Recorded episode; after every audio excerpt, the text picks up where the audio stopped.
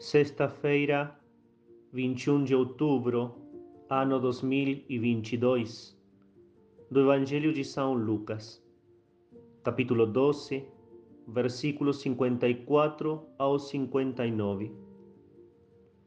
Jesus dizia às multidões: Quando vedes uma nuvem levantar-se no poente, logo dizeis: Vem chuva, e assim acontece. E quando vedes soprar o vento sul, dizeis: Vai fazer calor, e tal acontece. Hipócritas, sabeis decifrar o aspecto da terra e do céu, e como então não sabeis discernir o tempo presente? Mas porque por vós mesmos não julgais o que é justo?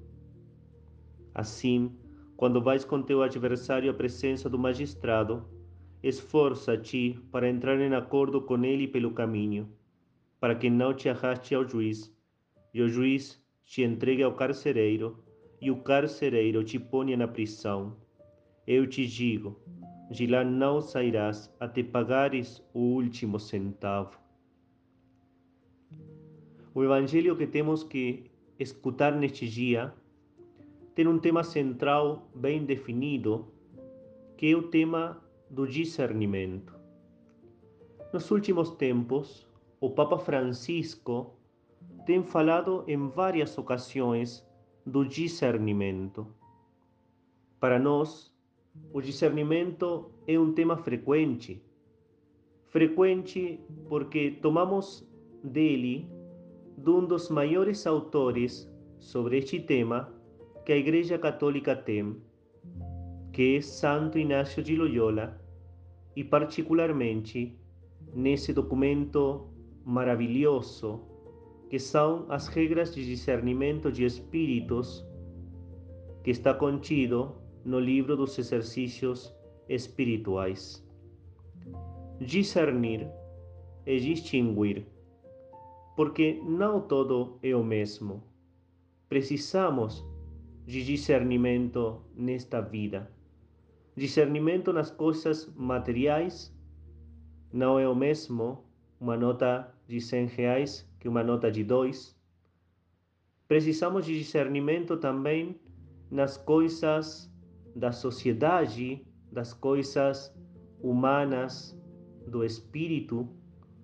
Por exemplo, não é o mesmo receber uma educação baseada na doutrina natural que baseada na ideologia de gênero, e é preciso discernir também no plano espiritual, porque é um fato que em nossa vida acontecem diferentes situações, aparecem atos concretos, pensamentos, palavras, que temos que saber de quem nascem às vezes a origem será Deus, às vezes a origem será o diabo, e às vezes a origem será nossa própria natureza. É importante discernir, porque discernir é o mesmo que prever. Prever o que acontecerá em tal ou qual situação, e com isso eu poder saber se é realmente esse efeito o que eu estou buscando. Para obter discernimento, será preciso, em primeiro lugar, aprender das situações da vida, fatos que eu tive que experimentar ou ver que os outros experimentaram, palavras faladas por mim ou por outros, efeitos que aconteceram depois de determinadas causas. Isto é o mesmo que adquirir prudência. Em segundo lugar, será preciso ser humildes para aceitar que cada causa tem seus efeitos próprios e que às vezes vou ter que aplicar coisas que não gosto tanto quanto outras, mas são as que são precisas. Em terceiro lugar, pedir a Deus na oração porque o perfeito discernimento espiritual é uma obra do Espírito Santo, com quem fico unido pela oração. O discernimento é o que faz a um homem ser realmente sábio. Às vezes, podemos ter a tentação de pensar que sábio é aquele que conhece muito no plano intelectual. Mas isso é um erro nascido da ilustração. O sábio é o homem completo, não somente de uma grande inteligência ou de uma grande memória. O sábio é aquele que sabe discernir, aquele que, tendo elementos intelectuais, sim, tendo lembranças na sua memória, sabe utilizar elas para esta situação concreta que tem nas mãos. Esse é o verdadeiro sábio. Esse é aquele que tem discernimento. Olhemos um exemplo maravilhoso. Maria Santíssima.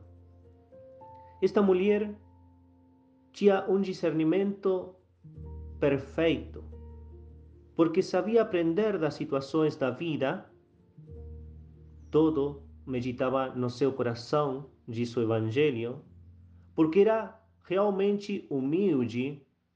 Eu sou a escrava do Senhor, e porque continuamente, e disso não temos dúvidas, pedia a Deus na oração.